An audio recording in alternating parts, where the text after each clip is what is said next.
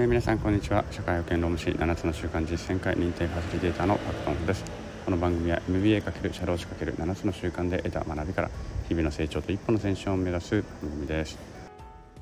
えー、8月4日金曜日となりました。今週ももう1週間おしまいですね。皆さんいかがお過ごしでしょうか。えっ、ー、と引き続き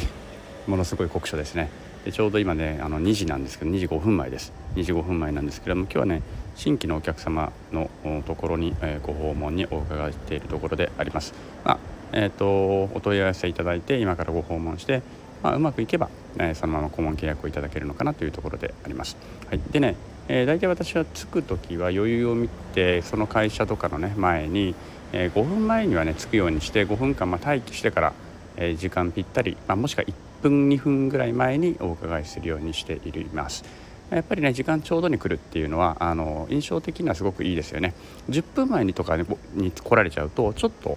あれまだこっち準備してないのにっていうこともありますし5分前でもまあいいかもしれないけれどもまあやっぱりピタッとねちょうどの時間とかにこのピンポンになるとかねごめんくださいって入ってくるっていうのはなんか時間にきっちりしてるなっていう印象が与えられるのではないのかなというふうに思ってちょうどいいのではないのかなと思っていつも大体そんな風にしているところであります。はい、皆さんはねどのくらいの,、えー、のね、アポの時どのくらい前にお伺いしたりとかしますかね、まあ、もちろんね時間を過ぎるっていうのは、まあ、もちろん論外でありますけれどもどのくらいでいくのかなっていうのはあの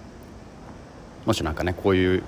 時間に行くとこういう効果があるよなんていうのもあれば教えていただければいいかなと思います。私はちょうどの時間か1分か2分前ぐらいに行ってちょっと時間に正確な人っていうのを印象づけるようにしているところであります。はいということで今日はこのぐらいにお話をしたいと思います。ではさようなら。